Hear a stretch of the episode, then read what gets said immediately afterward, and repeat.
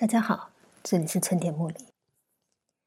上一次我们看了两首欺负诗，希望借由他们来对女性的处境的这个问题做出一些初步的观察。那么我们可以大概的看到，如果只以这两首代表性的欺负诗为例的话，可以看到下面几点。首先，第一个就是非常清楚的，有关于人跟人的问题，其实常常都不是三言两语可以简化的。如果我们把它只是简化成权力均不均等的问题，甚至只是简化为道德的问题、本性的问题、个性的问题，你用任何的一个单一元素来看它，其实都太过简化了。这里面掺杂了许多的事情，比如说从两个人相爱，他们是不是真心相爱？他们又相爱到什么样的程度？以什么样的方式曾经如此的缔结过这样子的承诺，彼此的承诺？换句话说，光在最初的时候，这个关系是怎么建立起来的？这个就有好多的不同。每一个人的用情，每一个人内心的程度、深度是不太一样的。那么他们究竟怎么看待这个事情？说明在一开始的时候，有些人就看错了，或者他就认定这个关系应该做到什么，他也就认定错误了。就好像古风提到的“无以下体”，对这个女性来说，她认为婚姻应该是一个明眼同心。并且持续到下体，持续到最终的这个同死的这样的一个缔结。可是很显然，她的丈夫却不是这样想的。那么，或者他曾经这样想，但是这样想其实只是一个意识上，他觉得他是这样想，他以为他想到的。但是实际上，在真实的生活当中，那个内心真正的意愿，真正对这件事情的看法，才真正逐步浮现出来，或者自觉得到的。我一说，所以光从一个关系的缔结之初。就有非常多的可能性，非常多的不同，而这不是光你一个方式规范一个婚约的契约等等的，这所有这一切能够简单的完成的。那么更不用说在整个婚姻的长久的这个生活当中，你随时都会发生许多的事情的。就好像在《忙》这首诗里面，这个忠厚老实的先生，他从一个羞涩的啊，他抱不冒失来，希望来跟他提亲。可是到最后却被要求需要有良媒，以至于他最后发怒，然后到他终于气消了，他能够再过来提亲，或者他良媒终于找到能够再来的秋天再来的的时候呢，他就自己又加了需要普世的动作。在这个过程当中，我们其实是可以观察到他的内心已经非常自觉或者不自觉的，其实已经发生了非常多的转折。换句话，其实只是一件事情。在人跟人当中，只要一件事情，有时候就已经会出现非常非常多的变化。而这个变化，究竟这个人他到底是不是自觉，或者在每一个瞬间里面，他到底受一个他情绪上他不能够接受，或者他喜悦的事情的这些不同的事件的影响，究竟影响到多大的程度？那么他因此怎么样，在这个瞬间的影响、瞬间的这个内心的不小心的或者不自觉的一个转折当中？他又自己暗自的下了一个什么样的决定？决定走到哪一个方向？其实都有很多的可能跟情况的。我一说，从这些例子，如果我们真的要谈论人跟人的问题，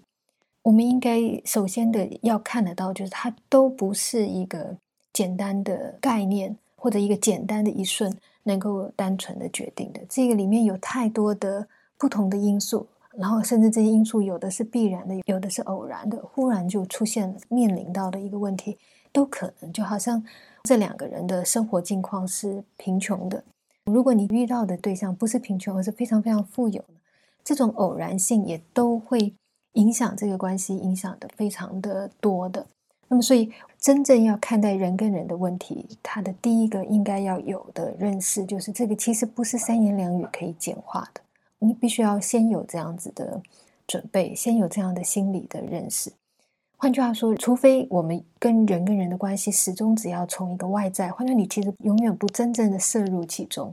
那么，也许你可以从一个非常外在、简单的方式，就一言以蔽之的说他究竟是这个样子或那个样子。可是，一旦你要跟这个人的关系是真正面对面的，是真正内在有可能进入这个关系本身内部的话。那么就要知道，整个这个问题是有许多面向需要考虑的。它不再是可以简单的去说，这个都会在整个这个过程当中，因为各种各样的因素，你必须要整体的去想的。好，这个是第一点。那么第二个，那么，作为在《诗经》里面最具代表性的两首，就是在七赋诗里面的两首最长的、最长篇也最著名的两首诗。其他在《诗经》里面的有关妻妇的事，有时候并不是真的在描述到底过程当中发生了什么，不是真的在反省这个为什么会婚姻破裂的问题，而只是在传达。某一种心情情愫啊，所以都不像这两首诗是以这样大的篇幅来形成。那么，所以这两首诗大概可以算是在《诗经》里面欺负的这个处境最主要的两首代表作。所以我们从观察他们怎么样处理这个课题，怎么样观察这件事情，可以学习到，如果你在面对的是这样同样的这种人跟人的问题的时候，其实应该怎么去思考它，怎么去反想，怎么去想它。那么这两首诗呢？从我们之前的解读，或者刚刚的第一点，我们可以看到，在他的诗的作品，虽然在有限的篇幅里面，他其实已经尽可能的把各种双方的因素、人跟人的因素、偶然的因素、时间的因素，或者生活处境上面的好或者是坏等等的各项因素，他都尽量的把它放到里面去。换句话说，他首先他做的第一件事情，就是像我们刚刚讲的，他把整个这个问题其实不是那么简单化的，不是一个观念的。定谁的权利义务是怎么样就可以完全确定的一种问题，它不是这个，这个是他所展示的第一个我们直接可以看到的特点。那么第二个，当然人跟人的问题并不是只是简单的因素可以形成的，它有许多东西需要去观察跟反省。但是这两首诗仍然在各种各样的这些因素里面找出一个各自的关键点。换句话说。他今天怎么分析这个婚姻的问题、婚姻破裂的问题？他还是会是去寻找里面的他认为在各种各样涉及到的因素当中最关键的那一个问题，来作为统领今天后来发生的所有这些事情，能够转向一个比较可能的正面的方向的时候的那个能够在各个状态底下推动这一切或者影响这一切的那个关键因素是什么？他还仍然在所有的这些因素里面找其中的根本。那么我们之前说过，两首诗所视以为根本的因素，或者他们要分析的根本因素是不太一样的。在古风里面，由于它是用古风，我们说过山谷特殊的地形，让整个这个气流或者是啊明暗等等，它都会发生非常多的变化。那么可是它的变化非常的快速，而且相对来讲比较躁动的，所以它在里面用这个风、阴雨等等来形容在山谷当中的整个这个状态。那么这个状态其实它在比喻什么东西呢？我们从他在最初的第一句，其实就会看得到，当他讲完这个古风是以阴以雨的的时候，他下一句就是“明免同心，不宜有怒”。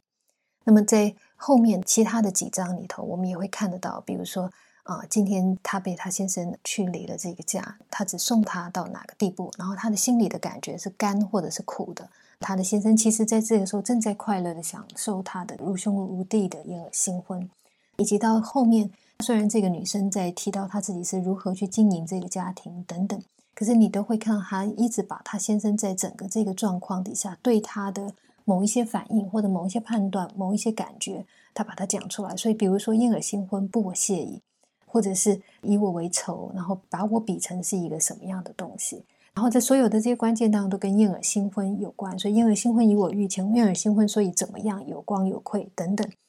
我一说，在这个古风里面，所有的这全部的这些描述，虽然这个女生她自己有时候她会一离开去讲他真正自己在面对的事物，可这些事物就不是他先生在做的东西。所以这个其实只是他试图把整个这个问题，如果他应该从一个正向的道路、正轨上来发展，他其实应该怎么样的一个他自己分叉出去的说明。可是就这首诗里面，今天会造成整个这个婚姻破裂的最关键原因是什么？非常明显的，从同心，或者是会不会生气、不宜有怒的这个怒，或者后面因为新婚所产生出来的这种啊疏离的感觉，或者过度亲密的感觉，或者不公正的主观的这些评断，或者是在感受上，因为长久的婚姻生活，他就开始对对方的这种无感，或者对对方的某一些面向的避逆摒弃，或者里面所讲到“谁为吐苦其甘如饴”的这种甘苦的感受。我的意思是说，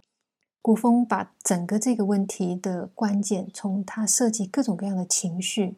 好恶、感受等等的这一切东西，我们可以知道，古风的这个比喻啊，它实际上在比喻的问题，其实就是我们的情感。所以这首诗的关键也就在这个男性的变心，他不从头到尾，他不持续他的对你当初。曾有的情感到最后。那么，甚至这个说明是在在最初的时候他就已经出现了，所以他一开始他就不愿意明免同心了。他尝试了一段时间之后，他就失去了这样的耐心。他的情感到了某样的一个地步，到最后他的转向就真的是造成这个婚姻破裂的关键。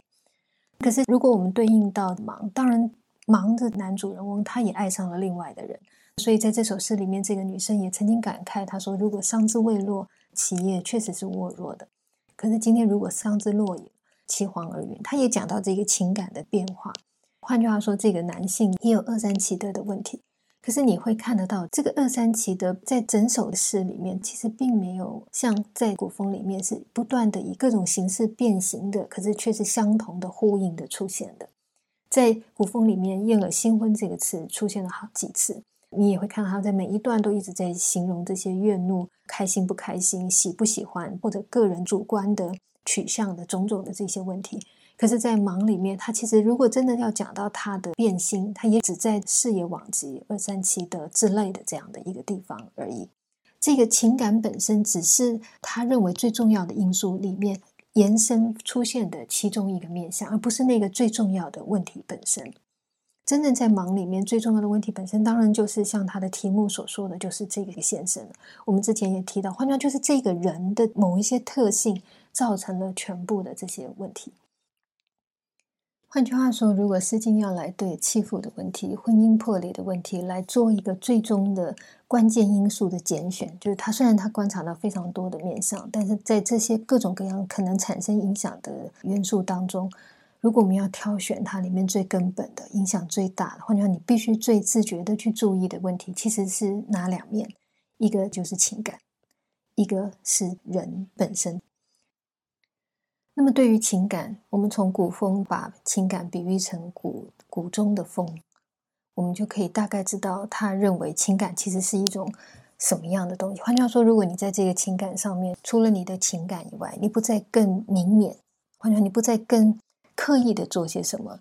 而真的只是任随你的情感到底是怎么样的情感，你怎么样感觉，你到底喜不喜欢了，喜欢了多深或多浅？你如果只是单纯的顺随这样的一个情感的话，这光就这个情感本身来说，它是没有办法支持两个人的关系到最后的。甚至于这样的情感，如果以古风来做意象来比喻它的话，那么我们会知道这种非常。啊，好像自然而然的自己真正的这种情感感受的这一种层次的这种情感呢，它其实是像这样阴晴不定的，它是风雨交加的，它不是一个稳定的、平和的啊，持久保持某一种模态，或者是致力往某一种模态。比如说这样真的是一个晴朗，或者真的是一种非常非常温柔、和谐的和柔的雨的状态，它并不持续一个状态，换句话它也没有一个最终的它的终期的期盼。这个才是情感的本身真正原来自然的风貌。如果你要让你的情感不是以这种方式来出现，你必须可能需要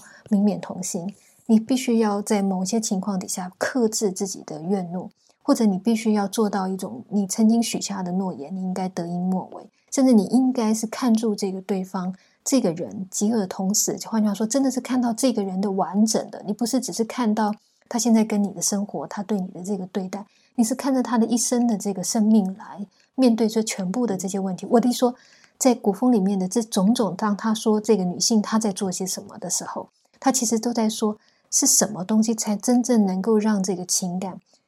脱离掉一种自然的啊，只是在反映我的好恶，只是在讲我的这种喜欢。那么人的喜欢当然都是喜新厌旧的，当然都是喜欢各种各样的刺激的。如果你不刺激，你怎么会有感受呢？所以，如果只是这个情感的这个自然状态的话，事情是不成的。那么，如果必须再让这个情感真正作为一种人跟人的。真实的、深刻的，或者是持续的、真实的人本身的真正人自己的情感的话，那么他需要经过许多的努力。那么这个女性就在示范究竟该做哪些努力，究竟有哪些不同的面向来呈现。可是我的意思说，当他把契夫斯的第一个主题定在这个情感的时候，我们会看得到，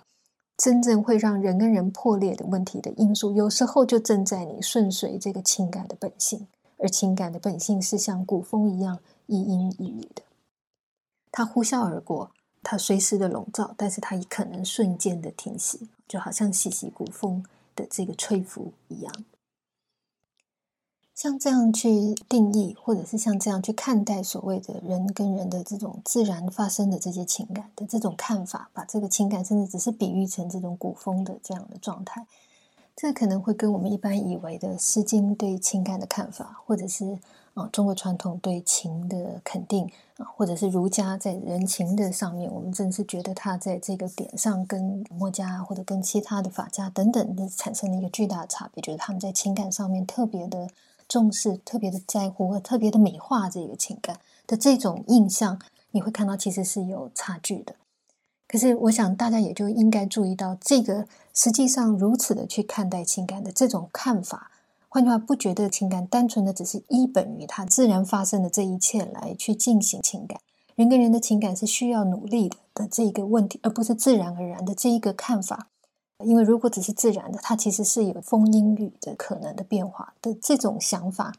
这个其实才是真正《诗经》或者是早期经学，或者是像《论梦》里面，《论语》也许比较少讲，但是孟子有提到这些东西，真正的这些正统的思想的源头，对情感客观的认识，这种认识才真正是客观的。我得说，他才真正的看住这个事实，并且相对应的提出。既在人跟人之间不可能并处情感，因为终究还是一个人性的自然的一个东西的实况底下，那么如何能够让这个东西能够更真的出于更真的贴近或忠实于情感作为情感的真正的意义，才真的成为一种人跟人所珍贵的东西？我得说，这一切讨论都是中国正统的经学或者思想，他们必然进一步深思反省的。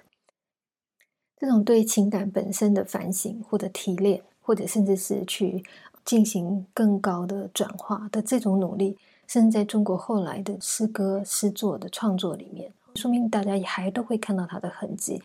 每一个作家不同的情感的体悟，或者在光从这个情感如何能够传递出来，如何展现出来。每一个步骤，每一个深度，他们其实都各自做了非常多的揣摩、反省跟创造，才出现各种各样不一样的情感的数值、情感的境界或者情感的类型。那么，所以我会说这个问题，甚至不只是在讲啊思想或者讲道德的，或者讲特殊的价值的这一种学说或者这一种人文的产物里面，他们会去思考这个问题。其实，在我们觉得以抒情为主的，或者以个人的各自的风格创作为主的作品里面，我们也会看到中国长期的知识分子或者各种各样的文人对这些东西的努力。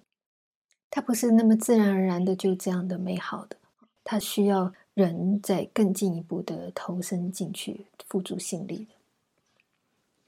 好，我们在呃归纳完这些问题之后，我们会再举一首比较正向的作品，再讲婚姻关系如何持续到饥饿同时，真的持续到最后的一个正向的示范。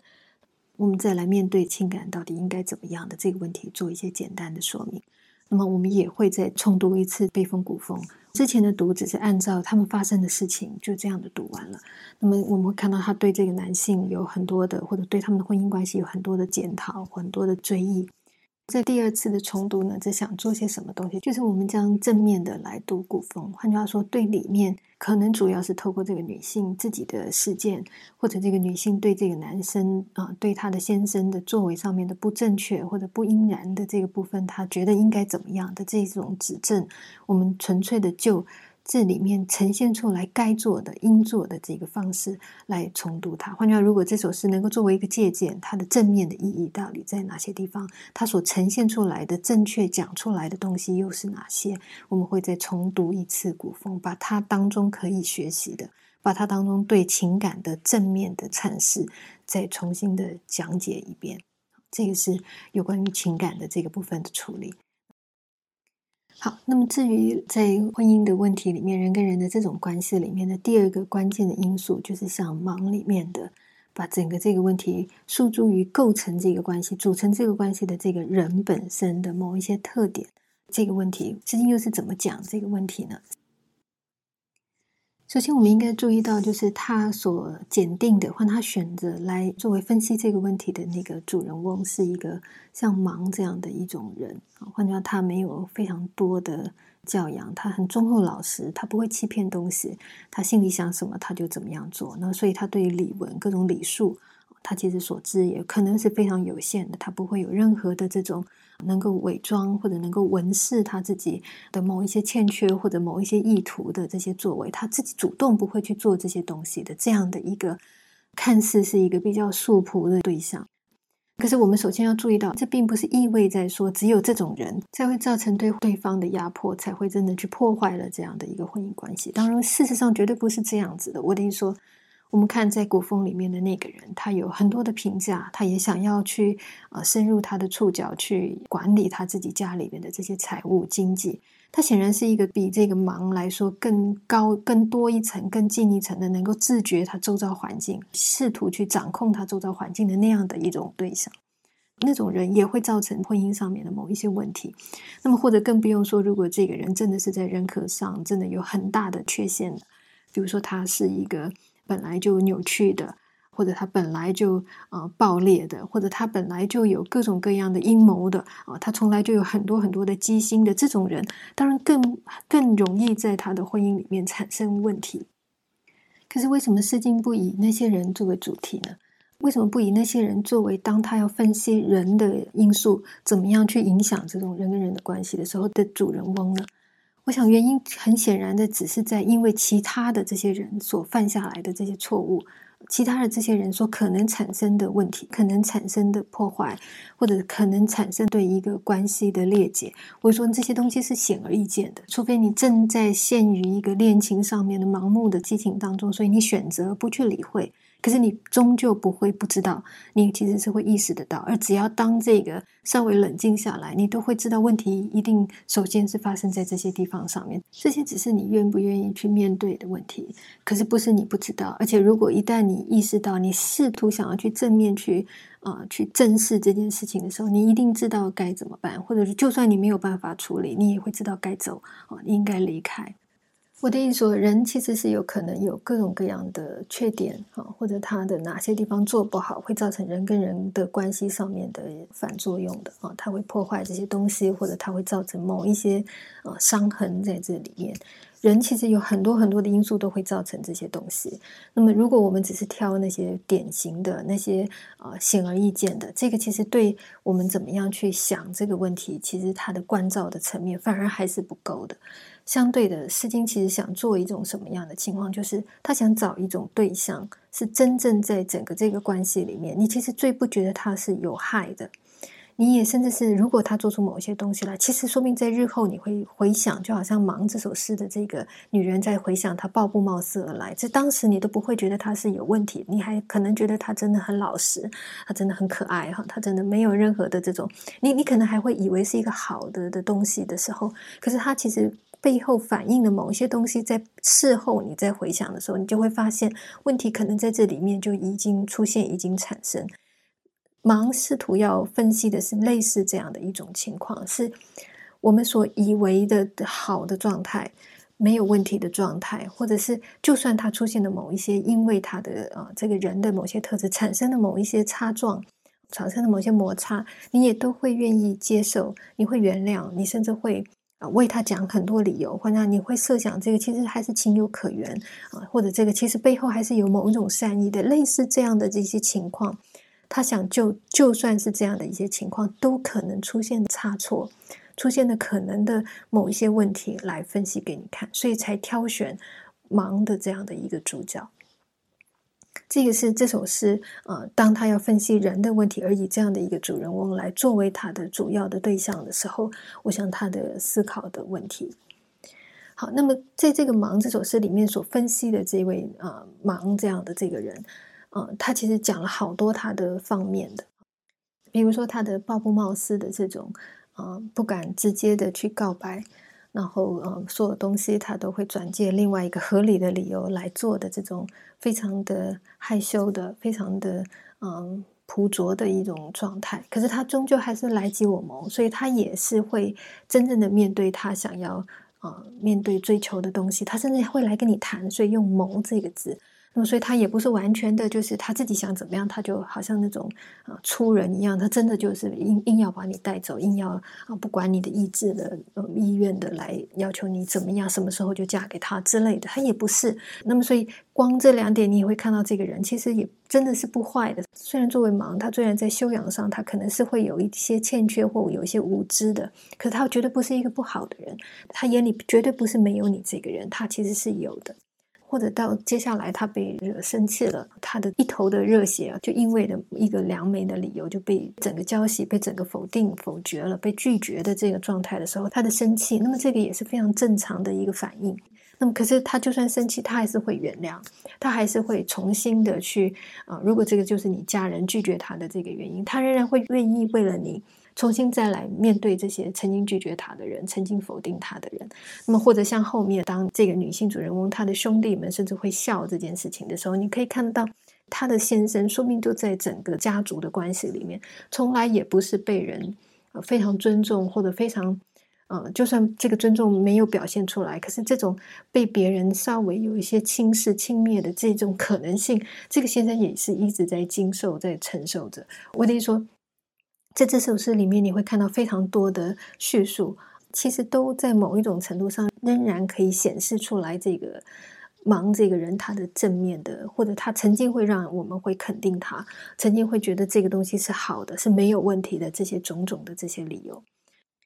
又或者是我们可以知道忙这个人他的本身的这个家境是不怎么好的，所以在里面讲到他三岁视频，而且必须非常辛劳，甚至这个女生嫁过来的这个历程，他甚至用。监测为上的这样的一个意象来比喻自己已经陷入到这个失平的这样的一个生活当中，他真的是沾染了一身的新的这种感觉。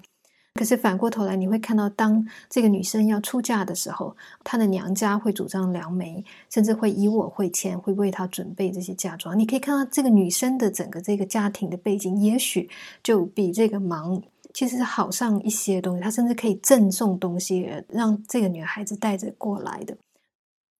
可想而知，男方跟女方的整个这个家庭的背景还是是有一些差距的。那么这样的一种人跟人的结合，对这个男性来讲，他要承受的压力，或者他心理上面的感觉，我弟说，我明明其实是要建立一个家庭，让你过来，我是要照顾你的，结果你是带着一堆东西过来。如果这个人很差的时候，当然他会觉得占了便宜了，我就有了这么多的新增加的这个财物可以在我的家里面。可是如果他不是，他是一个。忠厚的人，他是一个原来就是朴实的一个人的时候，他的心理的负担，或者他心里怎么去解释这个东西，这个说明都会在人的内心上面产生非常多的压力跟不安的。可是这个男生就算是这样，当他当初去面对他的家人而被以没有良媒来拒绝的的时候，我就说他其实应该已经看到了。那么，可是他都一直在承受，在他的婚姻过程当中，他显然。当他愿意跟他结合，他也正在承受这些社会性的这种以贫富的或者等等这些生活处境上面的比较，而不单只是究竟你们这一家人是一个比较文雅的一家人，而我只是一个很朴拙的平民百姓的这一种人的素养上面的比较，还有人真实的实际的啊我们的存在条件上面的比较，这个男生都一直在克服这些问题来。与这个女性在一起，虽然看起来他貌似是因为这个结合得到利益的一方，可是实际上人跟人的这个问题从来不是那么简单的价减乘除，或者说从来不是这种单纯的物的比较，数量上面或者各种各样条件上面的比较，能够越多就越好的这种情况。人跟人的问题不是这样的。那么，所以如果你设身处地去想这个男子，这个忙这个人。或者像在这个诗里面，当他讲“伤之未落，其叶沃若”的时候，他甚至是曾经那么热爱过这个女性的话，那么也许在整个这个婚姻的初期的过程当中，他真的是付出非常非常多的情感的，你都会看到这个男生绝对不是一个。直接一看就知道他有问题的人，甚至就算他有问题，这个问题甚至是不自觉的，都不是他刻意为之的的这样的一种主人翁，这个是盲选择这样的一个人来分析人的因素的时候的主要的用意，因为他真的才真的具有代表性跟教导，或者说才真的启示我们在看待一个人的时候，其实你应该注意些什么，或者你自己，你作为一个人，你在一个最平凡的状态，就好像这个忙的这样的一个普通人的这样的一个状态里面，其实你可能还有哪些东西是你必须再更进一步自觉去修正的。好，那么这个是忙选择这个人的主要的用意。